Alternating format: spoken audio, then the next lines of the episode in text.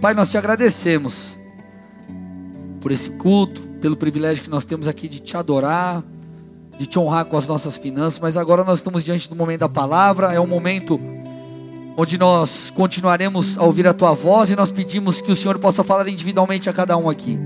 Existe uma mensagem a ser transmitida, mas Pai, eu peço que o teu espírito traga uma aplicação individual, pessoal e particular. Senhor sabe como cada um entrou aqui, então eu te peço que essa palavra possa ministrar a cada um, trazendo, Pai, respostas de oração, trazendo uma transformação na mentalidade, uma mudança na conduta.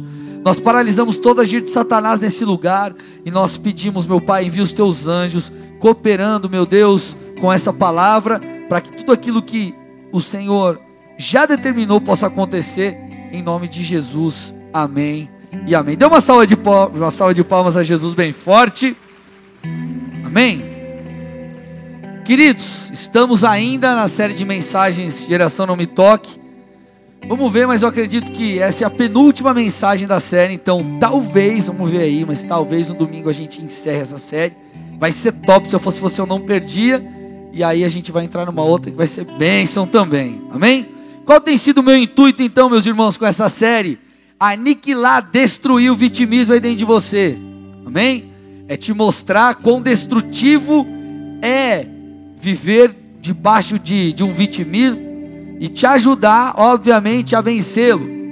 Na última mensagem que eu ministrei aqui, que o título dela foi Evangelho Diluído, eu comentei que a geração não me toque tem como característica, essa galera mimimi, tem como característica não querer ouvir a verdade do Evangelho. Essa galera, ela, a geração não me toque, na verdade, eles, eles gostam de ouvir apenas aquilo que lhes é conveniente.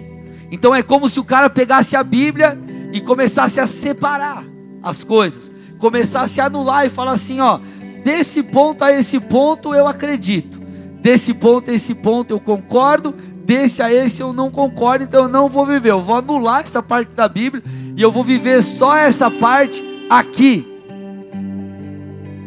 aquelas, aquelas partes da Bíblia que apontam talvez para desobediência, ele fala: não, não, não, não, isso aqui acho que Jesus foi meio. Tipo, ele. Foi uma figura de linguagem, ele quis. Se, express, se expressou mal, acho que Jesus errou, errou o ponto ali da coisa. Então ele rejeita aquilo que ele quer rejeitar. Na verdade, é uma galera que não está muito disposta a seguir Jesus o Senhor.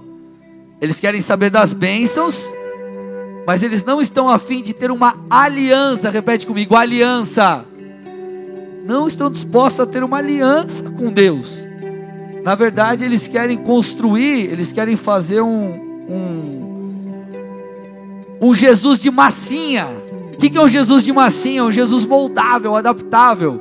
Então vou pegar Jesus aqui, vou fazer um Jesus com um braço maior, um Jesus com a perna menor, um Jesus meio né? Enfim, o cara quer moldar Jesus, ele quer ajustar a palavra de Deus.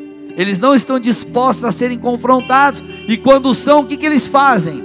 Eles fazem aquilo que Paulo já alertou Timóteo, lá em 2 Timóteo 4,3, fala assim: Timóteo, vai ter uma galera aí que vai levantar, ou vai ajuntar, vão juntar mestres para si mesmos, ou seja, eles vão começar a procurar uma galera, pastores, igrejas, que não confrontam o seu pecado, pessoas que é, é, avalizam o seu erro e falam: não dá nada, está tudo bem. O importante é você crer em Jesus.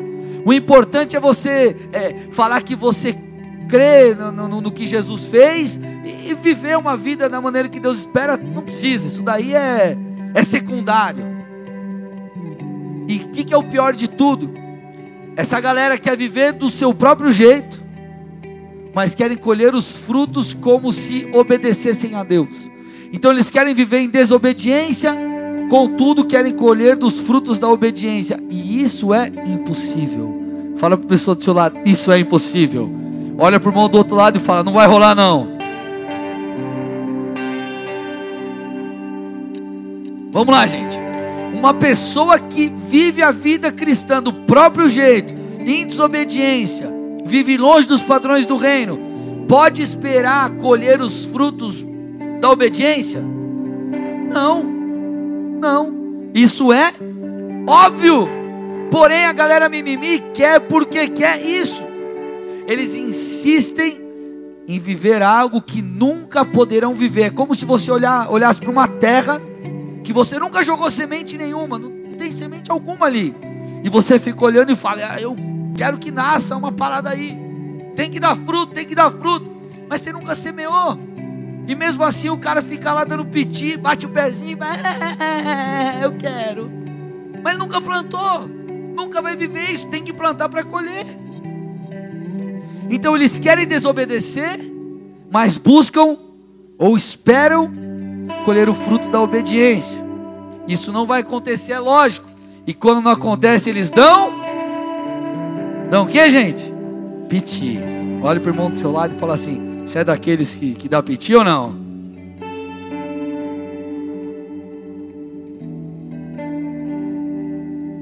Olha para o irmão do outro lado e fala: Você já deu piti hoje?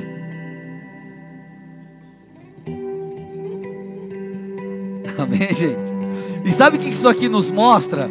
Todos esses comportamentos, um comportamento infantil, pessoas que agem como crianças pessoas que agem como crianças, e é sobre isso que eu quero falar hoje. Então o tema é: deixe de ser criança. Olha para o irmão do e fala assim: deixa de ser criança. Amém? Por que é importante deixarmos de ser criança ou crianças? Presta atenção aqui, gente. Porque a imaturidade nos impede de acessar as promessas de Deus. A imaturidade ela vai me impedir de viver as promessas de Deus. A imaturidade vai impedir você de acessar coisas que Deus tem. E eu quero mostrar isso aqui para você através de um texto. Gálatas capítulo 4, versículos 1 e 2. Olha que legal esse texto. Ele diz assim: Portanto, pensem da seguinte forma. Olha lá, gente. Enquanto não atingir a idade adequada, o herdeiro não está numa posição muito melhor que a de um escravo, apesar de ser dono de todos os bens. Deve obedecer a seus tutores e administradores até a idade determinada por seu pai. Então, esse texto aqui, gente, ilustra uma verdade conhecida por todos nós. Enquanto o herdeiro não alcançar a idade adequada, ele não consegue ter acesso aos bens que tem direito. O cara tá lá, ele, a, sei lá, o pai e mãe, vamos dar um exemplo aqui, hipotético, faleceu. Tem uma criança lá de 4 anos. Essa criança pode ter acesso aos bens da família? Não. Então ele vai estar, ele, ele terá que estar debaixo, ele estará debaixo de tutores, de curadores, enfim, de pessoas legalmente estabelecidas, maduras, para cuidar ali daqueles recursos. Então não importa se o cara tem casa, casas, carros ou muito dinheiro no banco. Enquanto criança, ele não poderá ter acesso àquilo. Então os bens serão inacessíveis porque ele ainda não tem maturidade para tal. Amém? Até aqui tudo bem? Agora qual que é a questão? Em relação às coisas de Deus é a mesma coisa. Quantos de nós percebemos direitos na palavra de Deus, promessas na palavra de Deus. Porém, nós não teremos acesso a elas, ou nós ficaremos impedidos de acessá-las, se andarmos como imaturos. Então, gente, você pode ter lá, eu e você podemos ter um chamado para liderar uma igreja, ou um ministério, ou uma célula. Porém, você só será levantado quando chegar a um certo nível de maturidade. Então não tem a ver com a falta de amor de Deus, não tem a ver com ah, Deus não te escolheu, tem a ver com você ter maturidade para tal. Por isso que viver em maturidade, por isso que ter todos esses comportamentos que nós temos falado na série aqui, querido, isso daí vai te prejudicar. Isso vai fazer você viver num nível raso e você nunca crescer. Por exemplo, vamos dar alguns exemplos aqui. Você acha que alguém que vive falando mal do seu chefe, do seu pastor, da sua igreja, da sua empresa, tem maturidade para se tornar um líder ali? Sim ou não? O cara fala mal da empresa, como você quer que o cara, o, o teu, o dono da empresa te coloque como gerente? Você fala mal deles, fala mal da empresa, nunca vai colocar você. Você acha que Deus vai te levantar? Se na casa que Ele estabeleceu você ficar falando mal do líder, do ministério, do pastor, da luz, da, da, da pintura, da, da, cadeira e do irmão do lado, do cara da frente e trás, do cara do louvor. Vocês estão aqui, gente? Alguém, vamos, vamos dar um exemplo: alguém que é egoísta, só pensa em si mesmo, pode ter um cargo de autoridade em qualquer, qualquer esfera, nos negócios, na, na, na, na igreja Pode. Até no casamento, você vai casar se você for egoísta, meu irmão, seu casamento vai acabar rapidinho. Por quê? Porque não tem, não há maturidade para tal. Então, esses comportamentos, na verdade, eles evidenciam atitudes infantis. Então, é como se aquelas pessoas ou essas pessoas fossem bebês adultos. Bebês adultos. Tem gente que acha bonito. Não, pastor, eu tomo todinho para dormir. Eu tomo Nesquik. Batidinho assim, ó. Eu bato no liquidificador leitinho. Tem que ser integral, pastor. Leitinho integral. Com todinho lá, o Nescauzinho e bato e fico com a espuminha e fico com o bigodinho, vou dormir feliz com o bigodinho. Olha pro irmão, não tem problema se eu tomar um Todd e você gosta, tá? Tô só dando um exemplo. Mas olha pro irmão do lado e fala assim: é feio um bebê adulto. Você olha o bebezinho lá, ai, que cuticute tendo atitude de bebê. Imagina um marmanjo tendo atitude de bebê. Sim ou não? Não é bonito não, gente. Tem gente que acha que é bonito, não é? Então não é bonito você ser um marmanjo com atitudes infantis. Não é bonito você ser um cara já que era para estar tá caminhando em fé, rompendo, vivendo como uma criança espiritualmente falando. Um neófito não pode, não será colocado como um líder. O que é um neófito? Neófitos são os novos na fé, ou podemos dizer pessoas imaturas na fé. E qual que é a questão? O neófito, o cara novo, não tem problema o cara que acabou de se converter, que está conhecendo tudo, o cara tem atitudes é, é, imaturas, é normal. É normal. Tudo que é novo você precisa aprender. Você começa um novo negócio, decidir empreender, você vai errar, irmão. Começou no novo trabalho, você ainda não está habituado, você vai errar. Começou a namorar, você está se adaptando com a pessoa ali, casou. Então tudo que é novo você precisa demanda aprendizado. Agora, qual que é a questão? A questão não é o novo convertido que está aprendendo. A questão é o cara que tem tempo suficiente para estar tá voando em Deus e na verdade vive como um imaturo. É o cara que não sai do lugar, é o cara que está 500 anos na igreja, só que o cara vive reclamando de todo mundo, vive falando mal de todo mundo, ele não lê a Bíblia, ele não, não ora, ele não busca Deus, ele não, ele não se envolve, na, cara tá lá, ele tipo assim, eu sou um frequentador, e eu não me, eu sei lá, eu vivo como um imaturo. Se essas pessoas não mudarem, elas não chegarão aonde Deus quer que chegue, porque gente, vamos lá, as promessas, elas são condicionais. Não é porque Deus prometeu que, vai, que Ele vai cumprir. Ele vai cumprir se você fizer a tua parte. Faz sentido aí ou não, gente? Então nós precisamos fazer o quê? Olhar para a palavra e falar, cara, o que a palavra está me mandando fazer? Eu preciso me submeter à palavra, eu preciso me submeter a Deus. E na verdade, submissão é um sinal de maturidade.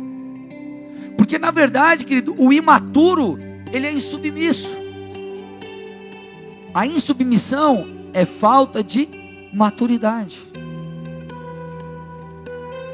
E uma das características do imaturo é justamente essa. Ele não está muito afim de deixar Deus fazer as coisas do seu jeito. Deus, seguinte, ó, você quer fazer desse jeito, mas acho que Deus, acho que você tá errado, hein, Deus? Deixa, Deus, Deus, senta aqui, vai, vamos trocar ideia. Toma uma aguinha com açúcar aí. Você está acho que meio estressado. Deus, deixa eu te dar uma ideia aí, ó. Quem, quem, quem tem postura assim é quem age como criança. Imaturidade, é resultado de maturidade. Qual que é o problema? Lembra que nós falamos há pouco? A imaturidade nos impede de acessar a herança. A imaturidade nos impede, que nos impedem de acessar aquilo que Deus tem. E gente, a verdade nua e crua é: tem muita gente com bênçãos retidas, não porque Deus não quer abençoar, não porque não é o tempo, mas porque tem tido um comportamento infantil. Pessoas que estão com ministérios travados, recursos parados, podia estar namorando, noivo, casado, e Deus não manda o varão a varoa, por quê? Não prospera, por quê? Por causa da imaturidade. Vamos lá, gente, ó. Como pai, eu não permito meu filho ter acesso a algumas coisas por causa da imaturidade dele. Quem é pai, não é a mesma coisa? Ou você sai dando pro seu filho tudo que ele quer? Meu filho lá tem cinco anos. Se eu estiver fazendo um churrasco, eu vou dar a faca para ele cortar a carne, aquela faca peixeira lá. Você dá pro seu filho ou não? Dou, pastor, que eu sou aqui, ó. Não dá, amém? Não dá. Por quê? Ei, ele não sabe mexer, ele é criança. Calma, cara. Você não, não, não é a hora. Você não tem maturidade para isso. Você não tem habilidade para isso. E se é assim no natural, por que no espiritual não deveria ser? Porque vamos lá, gente. Por que Deus deveria colocar dinheiro na sua mão? Se Ele sabe que no momento que você está vivendo, com o teu coração, com a tua imaturidade, você vai colocar o dinheiro na frente de Deus. Quando o dinheiro vier, você larga Deus. Porque assim, tem gente que o cara vem de, o cara vem para a igreja, o cara vem a pé, vem de carona, vem de ônibus. E quando tá bem, vem de Uber.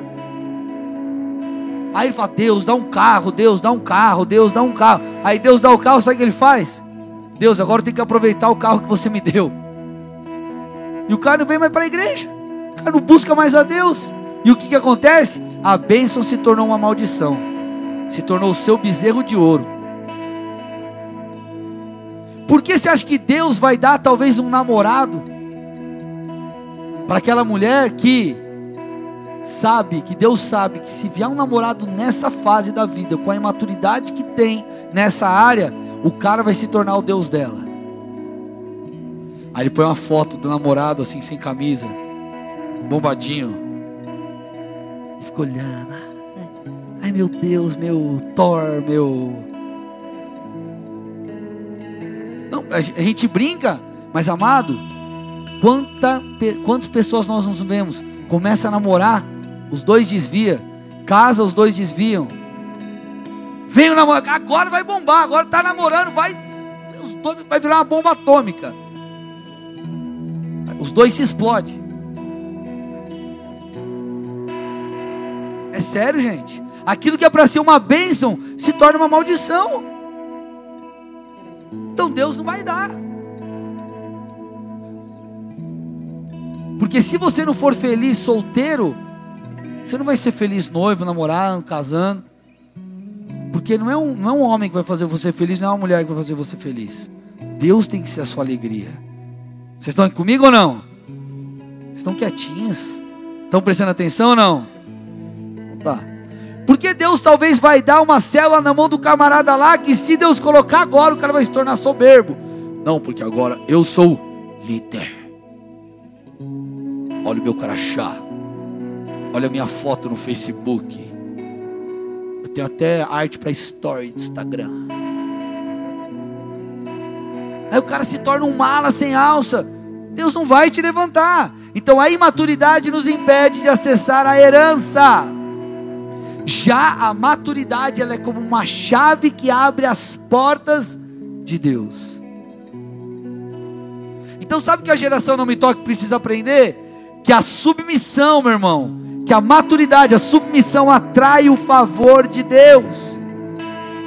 A obediência ao Senhor, meus, meus irmãos, ainda que não seja lógica, ela é um sinal de maturidade. Você fala, ei Deus, eu já entendi o teu jeito é o melhor, não o meu. Se não é o teu tempo, amém. Eu sei que isso é melhor para mim. Se não é a tua hora, amém. Eu sei que é melhor. Se não é para eu ir para cá, o Senhor está me mandando ir para outro lado, amém, Deus. Eu vou fazer desse jeito, porque eu sei que a vontade boa, perfeita e agradável é a tua, não é a minha. Eu vou apenas me submeter e deixar o Senhor fazer a sua vontade. Então o maduro ele entende, o jeito de Deus é melhor. Fala para o pessoal do seu lado isso, o jeito de Deus é melhor.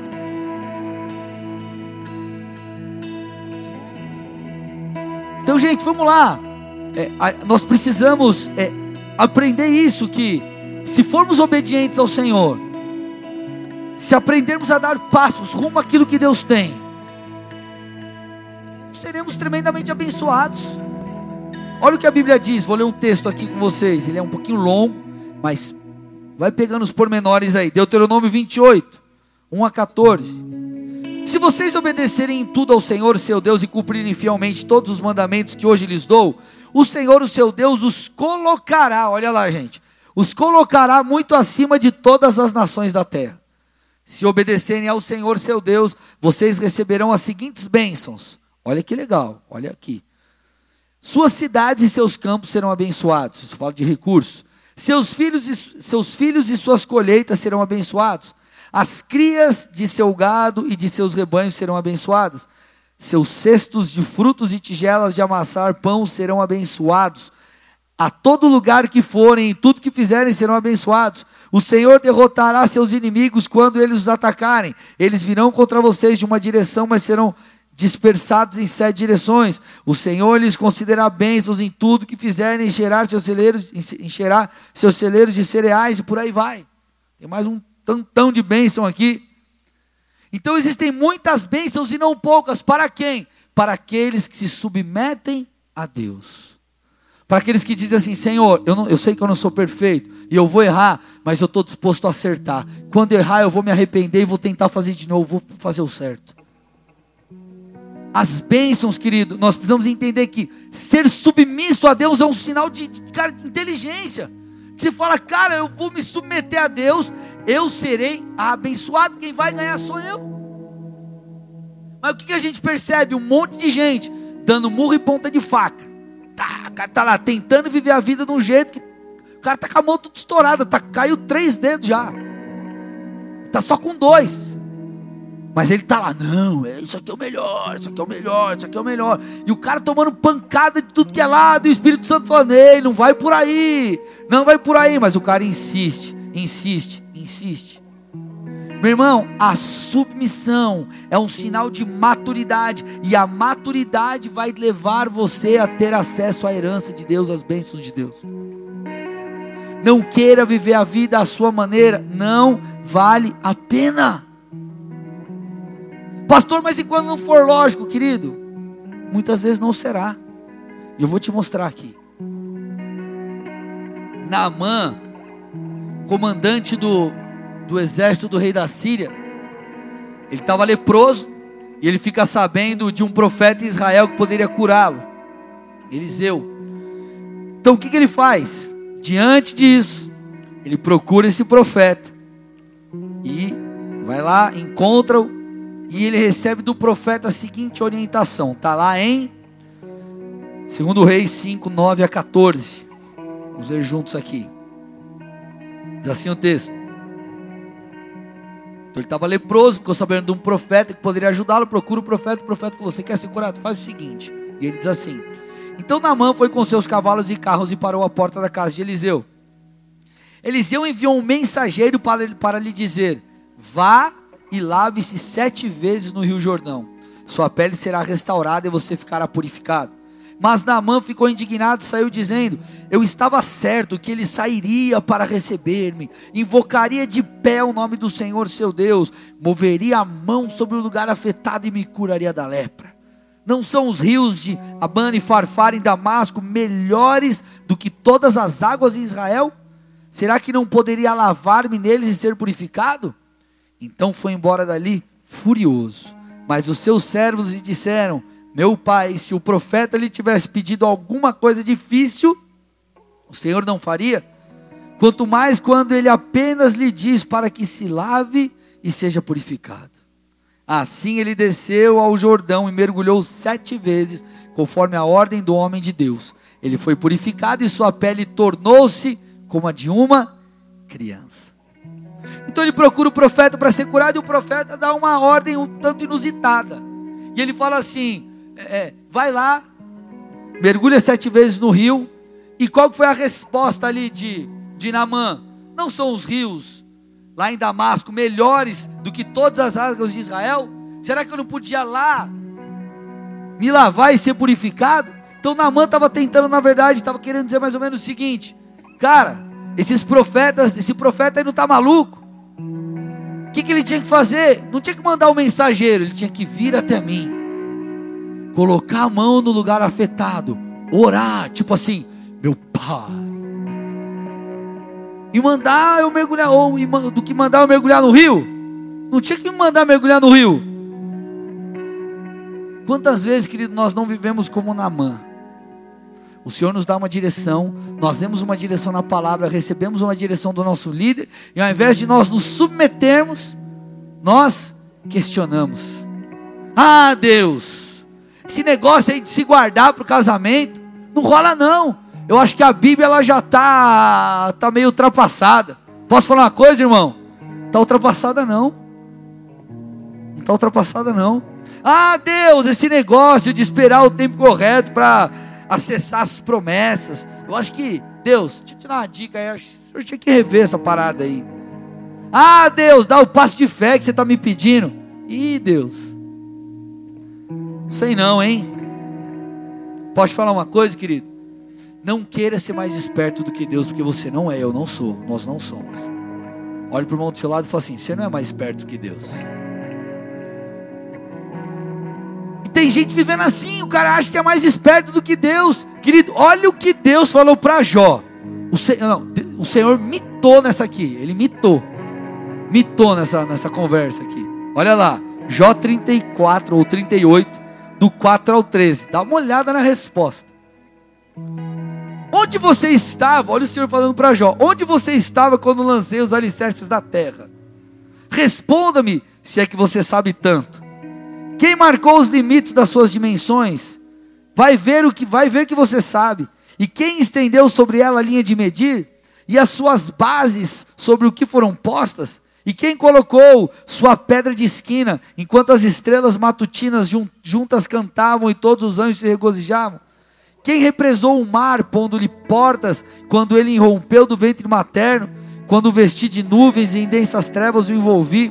Quando fixei os seus limites e lhe coloquei portas e barreiras, quando eu lhe disse: Até aqui você pode vir, além deste ponto não, aqui faço parar suas ondas orgulhosas? Você já deu ordens amanhã, ou mostrou a alvorada o seu lugar, para que apanhasse a terra pelas pontas e sacudisse dela os ímpios? Querido, olha o que Deus falou para Jó: Jó, aonde você estava quando eu lancei os alicerces da terra? Me responda se você sabe tanto. Ei Jó, você já deu ordens amanhã? Ei Jó, você represou o mar para falar assim, Ei, mar, você vai até aqui, daqui esse ponto você não passa? E aí ele fez assim, tá. Ei, você já fez isso? Falou para Jó. E é o que você precisa entender. Ei, você quer saber mais do que Deus? E Deus te pergunta nessa noite, nessa noite, onde você estava quando eu lancei os alicerces da terra? Você já deu ordem para amanhã, você mandou o mar ir até um lugar e não ir mais? Então, gente, de verdade, não podemos querer ser mais sábios do que Deus. Deus nos chama para confiar nele. Qual era o meu dilema quando eu estava em São Paulo antes de casar?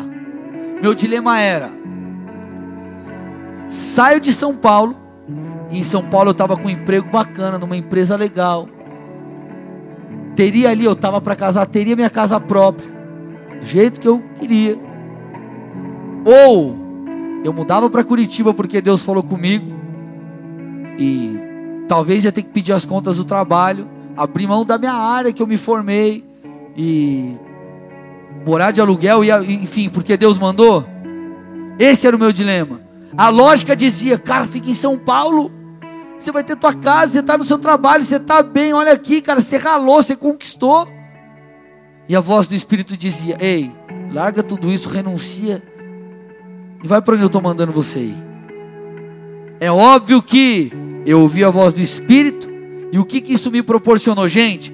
Eu vivo os melhores dias da minha vida pastoreando essa igreja, vocês que eu amo tanto.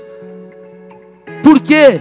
Porque eu não andei pela lógica, porque eu não andei como um insubmisso, porque eu falei, Deus, eu não quero ser mais sábio que o Senhor. Se a direção do Senhor é essa, eu vou viver aqui. Aí tem tanta gente falando, não, Deus, seguinte, eu acho que tal parada ali você está errado, eu quero fazer desse jeito. Olha, eu acho que isso aqui na Bíblia não, não vale não, isso aqui está errado. No Luau do Flame nós tivemos muitas perguntas legais, não deu para responder todas, nós fomos até uma e meia da manhã e tem uma hora que estava respondendo, a galera já estava assim, né? Mas uma das perguntas que fizeram era, pastor, né, as perguntas eram anônimas, né? Mas que foram feitas anteriormente, pastor, eu tô, tô noiva, falta pouco tempo para eu casar e o Senhor está mandando eu terminar o meu noivado. O que, que eu faço? Resposta é mais ou menos o seguinte: se Jesus mandou você terminar o noivado, o que, que eu tenho para te dizer? Deus, a maneira de Deus é melhor que a nossa. A maneira de Deus é melhor que a nossa. Não queira ser mais sábio do que Deus. Então nós precisamos nos submeter. Eu te pergunto: você tem submetido? Ou você tem sido aquele que tem andado como uma criança? Porque criança não submete, criança não quer regra, criança não quer, criança quer fazer o que quer. Meu filho acorda de manhã, ele quer comer pirulito, chocolate. Ele quer, cara, enfim. Então tem que, tem que chegar o quê? Como pai maduro impor regras. Porque aí, filho, se você ficar comendo besteira, você não vai ter uma saúde legal. Agora, se você comer direito, você vai ter uma saúde legal. Ou seja, a tua maturidade vai te levar a alcançar um benefício. Então nós precisamos nos submeter e submeter. Eu estou indo para o final da palavra, gente. Submeter, a submissão passa por um tripé. Primeiro, a obediência à palavra de Deus. Segundo, a obediência a seus pastores e seus líderes. Namã, ele acessou o favor de Deus, por quê? Porque ele submeteu a palavra do profeta, sim ou não? Vocês estão aqui, gente? Amém? Terceiro ponto, terceiro ponto do tripé ali, obedecer a voz do Espírito. Agora, para você obedecer a voz do Espírito, você tem que conhecer a voz do Espírito, senão você vai confundir com a voz do diabo e você vai começar a fazer um monte de coisa falando que está em nome de Deus. Deus nunca vai falar, entre aspas, Deus, né, entre aspas, vai falar algo contra a palavra dele. Amém? Deus vai chegar para você e falar assim: está casado. Não é verdade, larga essa mulher aí que ela tem que largar.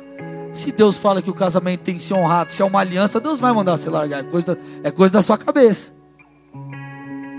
Não, não dá teu dízimo, não. Não, não, não. Ó, xinga aquele cara lá, porque é verdade. Até eu tô bravo que ele xinga ele lá. E fala que você está xingando em nome de Jesus. Tem gente que tem essas loucuras aí. Vocês estão aqui comigo ou não?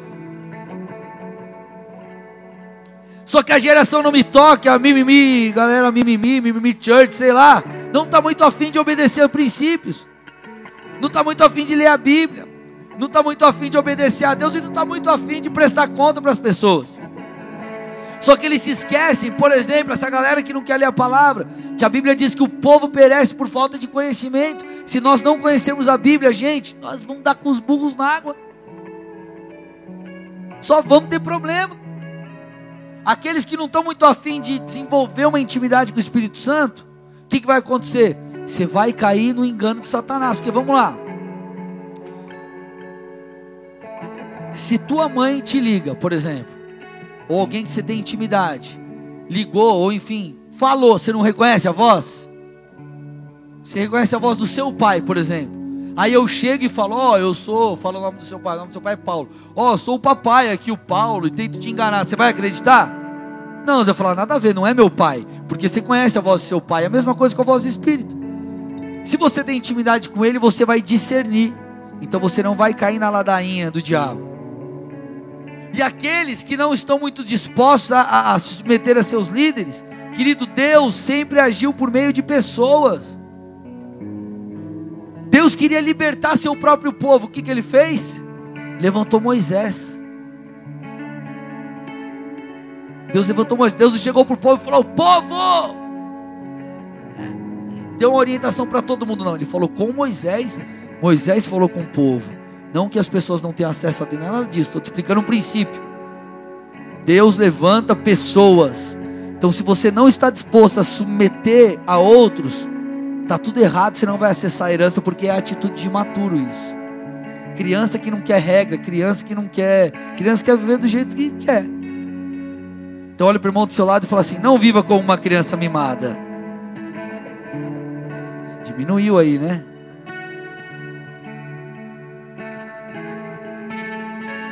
Nós temos que viver, queridos, como pessoas maduras que vão se submeter a Deus, porque Deus tem o melhor para nós. Eu estava no aconselhamento uma vez com uma pessoa, estava tendo algumas, algumas dificuldades no que diz respeito às finanças. E eu ministrei essa pessoa, e uma das coisas que eu percebi que ela estava tendo dificuldade, não estava tendo uma aliança com Deus nessa área. Eu ministrei, ela entendeu, começou a colocar em prática. O que, que aconteceu? Os recursos começaram a surgir. Por quê? Porque ela não decidiu mais viver como uma criança. Porque criança não quer compromisso. Minha filha, ela não quer compromisso. Ela não quer ter responsabilidade na escola, ela não quer. Ela quer fazer o que ela quer. Acorda, come o que quer, brinca a hora que quer, não tem hora para dormir. Criança não age assim? Nós precisamos educá-la, nós precisamos instruí-las. Então, criança não quer ter compromisso. Qual é a diferença de um adulto para uma criança? Basicamente são as responsabilidades. Então, um adulto que não quer responsabilidade é feio, gente, não é bonito. Não é bonito, não. O cara pode achar, não, eu sou aqui malandrão, não presto conta para ninguém, vivo a vida do meu jeito, pai, eu, eu sou o cara. Você não é o cara, não. Você vai se lascar na tua vida, cara. Porque quem não segue regra, você vive uma falsa liberdade. Vocês estão aqui comigo ou não? Maduros têm aliança. É como um cara que quer, não, quero casar, ele casa e quer ver uma vida de solteiro. Não presta conta para a mulher, a mulher não presta conta para o marido. Meu irmão, casou, cara, vive como um maduro, não seja como uma criança imatura. Então, quando você entende isso, você começa a dar paz, você começa a submeter, e você entende, Deus, a tua sabedoria é maior que a minha, e eu vou me submeter a ti, independente de ser lógico ou não. E aqui está um ponto que eu quero entrar, gente. Nem sempre você vai entender a maneira de Deus agir. E Ele não exige que, que você entenda, Ele exige que você creia. Vocês estão aqui? Deus não exige que você entenda, Ele exige que você creia. Vamos lá, meu irmão, que sentido existe em Jesus cuspir no chão? misturar o cuspe com a terra, porque saliva é um jeito mais polido de falar, né? Cuspiu no chão, misturou com a terra e botou no olho do cego para o cego ser curado. Que sentido tem isso? Não espiritualize, irmão. Pensa no natural. Jesus não podia ter curado de outro jeito. Podia ter passado um álcool em gel na mão e seja curado. Se Jesus aí, do álcool em gel, é um Jesus meio ó. Que sentido existe, gente? Vamos lá. Jesus manda Pedro lançar as redes novamente. Eles tentaram pescar a noite toda e não conseguiram. Por quê? Porque à noite eles com as redes, pescavam com as redes. À noite os peixes estavam mais, mais próximo ali. Não estavam no fundo, estavam mais ali perto da superfície. Então à noite eles tinham mais facilidade para pescar. Não pescaram a noite toda, chegou, já era de dia. E Jesus fala: volta lá. Como que, se os peixes estão no fundo do dia, como que vai pescar com rede, irmão? Aqui, ó, imagina. Como que vai com a rede, um em cada barco, por exemplo? Como que ele vai pescar o peixe lá embaixo? Que sentido tinha Jesus mandar lançar as redes de novo? Era de dia, de dia os peixes estão no fundo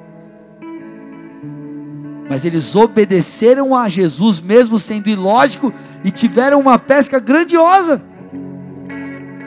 Querido, Jesus curou a sogra de, Pedro, que estava acamada com febre. Gente, que sentido tem curar a sogra? Que sentido tem? Não é verdade, Marcão? a Tiele já vai pegar você, cara. Não é lógico? Querido Jesus, olha que loucura. Jesus estava com a multidão, com a galera. Não tinha comida para todo mundo. Que sentido? Pense comigo, ó. Tinha uma multidão. Jesus tinha que alimentar toda aquela galera. Que sentido tem Jesus pegar o pouco de comida que tinha, que era ali sete pães e alguns peixes. Gente, sete pães e alguns peixes para alimentar a multidão. Aí ele pega o peixe, agradece, pega ali a comida, agradece, parte e manda distribuir. Que sentido tem isso? Imagina, tá aqui os marmanjos, toda essa galera que eu pego uns pãezinhos, tá sem comer o dia inteiro. Agradeço, reparto e fala: pode comer. Que sentido tem isso, gente? Vai, vai acabar aqui, ó. Vai acabar na tia Ellen ali só os sete pães. Cadê a tia Ellen? Tá por aí. Vocês estão aqui, gente? Que sentido tem? Era ilógico. Mas foi a ordenança do Senhor. Esse é o poder da fé. Quem é submisso vive milagres. Então, se Jesus tem pedido para você fazer algo ilógico, faça, porque ele, se ele falou, ele vai cumprir. É como a menina, pastor, eu tô noiva e sei lá, Deus está me mandando separar a cara. É, tua relação com Deus, se Deus falou, faz. O jeito de Deus é melhor. Qual que é o problema da geração não me toque? Eles não querem correr riscos. Eles não estão dispostos a pagar o preço. Eles não estão dispostos a, a, a viver por fé. Eles não estão dispostos a sofrer pelo Evangelho, a pagar o preço por chegar onde Deus quer que eles chegam, para chegar onde Deus quer que eles chegam. Olha o que diz Filipenses 3, 10 e 11. Estou acabando a mensagem, gente. Filipenses 3, 10 e 11 diz assim: Quero conhecer a Cristo, o poder, ao poder da Sua ressurreição. Aí o que ele diz agora? E a participação em seus sofrimentos, tornando-me como ele em sua morte, para de alguma forma alcançar a ressurreição dentre os mortos. O que, que é a participação em seus sofrimentos? É obedecer a Deus, por mais que isso te doa, são as renúncias, é o caminhar por fé, é o dar passos que o Senhor espera de você. Porque não tem como, meu irmão, você conhecer o poder da ressurreição, conhecer a Cristo, viver a totalidade se você não está muito disposto a participar dos sofrimentos. Porque aqui nós não estamos para pregar um evangelho de pelúcia, meu irmão, mas um evangelho de entrega e submissão a Deus. Então eu te pergunto nessa noite: você está disposto a viver a maneira de Deus? E viver os melhores dias da sua vida? Ou você quer viver do seu jeito e achar que vai chegar lá um dia? Coisas boas. Não tem, não, irmão. Nós colheremos daquilo que plantarmos. Então, se eu fosse você, dica de ouro aí, eu pagaria para ver se a submissão é o que vai me levar a colher a vontade de Deus, chegar na vontade de Deus, enfim, acessar a herança, eu vou pagar para ver. Então, se Jesus mandou você fazer algo, faça, obedeça. Se a Bíblia diz para você ser, fiéis, ser fiel nos dízimos das ofertas, ou santificar alguma área da sua vida, o que você tem a perder se fizer isso? Então, gente, vamos lá. Não viva como uma criança. Uma criança não quer compromisso, uma criança não quer responsabilidade, uma criança quer fazer o que quer, uma criança não quer prestar conta para ninguém, uma criança quer viver de qualquer jeito. Uma criança não quer saber de submissão, não. Eu quero ser submisso. Querido, eu falei no momento da oferta. As ordenanças de Deus, as leis de Deus, são para o nosso bem. Se você quiser ser mais sábio do que Deus, sinto lhe dizer que você vai dar com a cara no muro. Porque você não é, eu não sou, nós não somos. Sabe o que eu acho que às vezes falta a gente falar, e eu falei isso na mensagem Evangelho diluído? É alertar a igreja sobre as consequências das suas atitudes. Porque infelizmente nós vemos muitas pessoas achando que, tipo assim, eu vivo a vida de qualquer jeito e só porque eu creio em Deus, eu vou viver tudo que Ele tem para mim e não vai viver, gente. Nós nos esquecemos muitas vezes que a base do trono de Deus é a justiça. Deus é amor, mas Ele é justo. Isso deveria gerar em nós um temor. A Bíblia fala sobre temor e tremor, temer a Deus e também ter medo de Deus. Da mesma forma que Ele é teu Pai, Ele é teu amigo, Ele é teu Senhor, Ele é teu Deus e Ele é justo. Ele ama o pecador, Ele liberta o pecador do pecado, Ele auxilia por meio do Espírito Santo o pecador a vencer o pecado, mas Ele também é um Deus justo, que nos permite colher daquilo que plantamos. Essa é a verdade do Evangelho. Então, posso falar a verdade? Ser claro? Que nós não sejamos mimimi que você possa de fato viver o Evangelho de verdade, encarar a realidade.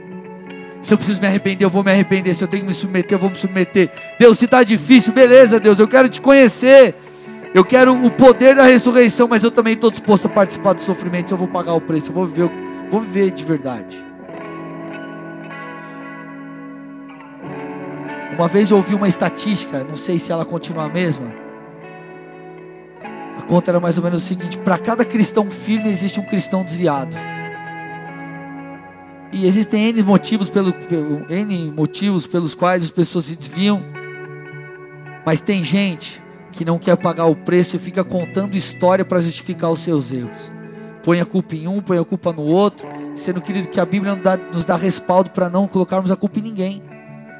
Se alguém te magoou, a Bíblia diz perdoa. Se você não sabe como vencer algo, o pecado, a Bíblia diz: o Espírito Santo te convence e te ensina. Se você não está afim de fazer a vontade de Deus, a Bíblia diz: se abre, porque nele está o poder, ele opera em você o poder de querer e de efetuar. Então, que desculpa nós temos? Nenhuma. O que nos falta é disposição para viver de verdade a coisa. Então, eu quero te convidar, meu irmão a levar a coisa a sério se você não tem levado, ou mais a sério ainda se você tem levado. Porque Deus tem grandes coisas para nós. Há bênçãos na obediência, há bênçãos na submissão. Quando você submete a palavra, quando você submete aos seus líderes, submete a voz do Espírito, querido, você está abrindo a porta para uma vida nova. O temor do Senhor é o princípio da sabedoria. Quer ser sábio? Tema a Deus, se submeta a Deus. Isso é o princípio de todas as coisas.